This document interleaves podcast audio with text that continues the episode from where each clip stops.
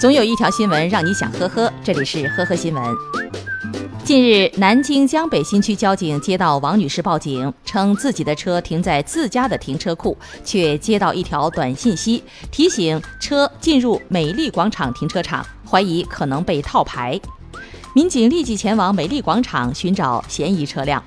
报警人提供号牌为白色轿车，而使用该号牌进入停车场的是一辆黑色越野车。监控显示，这辆黑色车的前后号牌其中一位数字不一致。但是，当民警找到车辆的时候，车牌已经恢复了。于是，民警决定伏击，等待车主出现。面对询问，车主陈某矢口否认自己变造号牌，并且拒绝提供驾驶证件。同时，他怒怼民警：“我的车停在这儿，又没开，你们凭什么查我？”直到民警从他的车辆中搜出伪造号牌的数字磁力贴，陈某自知无法辩驳，只得当场承认。据陈某交代，自己的号牌进入停车场，妻子就会收到短信通知。为了躲避妻子查岗，他就动起了变造号牌的歪脑筋。未成想，随意编造的号牌竟在停车场有过进出记录。最终，根据《道路交通安全法》及江苏省道路交通安全条例，陈某将面临三千元罚款、记十二分及十五日以下拘留的处罚。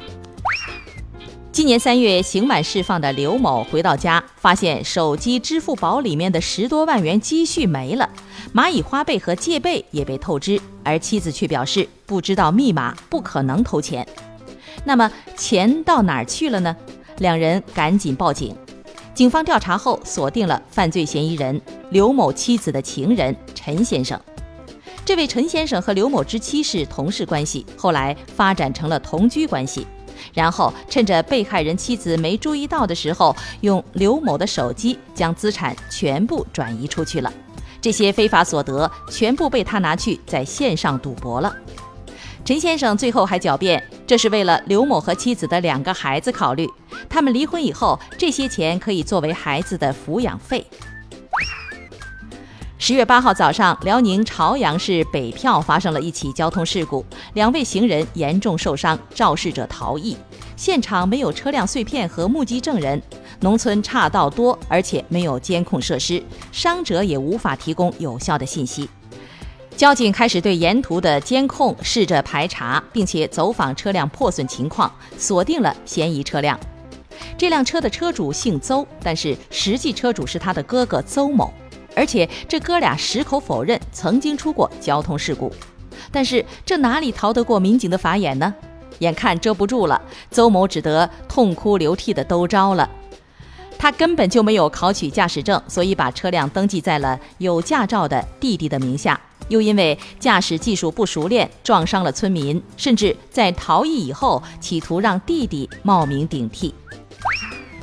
近日，扬州警方破获了一起中科大博士伙同他人在网上销售外挂软件，非法牟利超过三百万的案件。据警方长期侦查发现，案件涉及四名嫌疑人，其中申某还是一名中科大的博士，写代码是他的兴趣爱好。据了解。这款冰燕外挂软件每月使用费五元到三十元不等，有十八万活跃用户，经营三年多来，非法牟利高达三百多万。目前，四名犯罪嫌疑人因涉嫌破坏计算机信息系统数据罪，已被移送检察机关审查起诉。感谢收听今天的呵呵新闻，明天再见。本节目由喜马拉雅和封面新闻联合播出。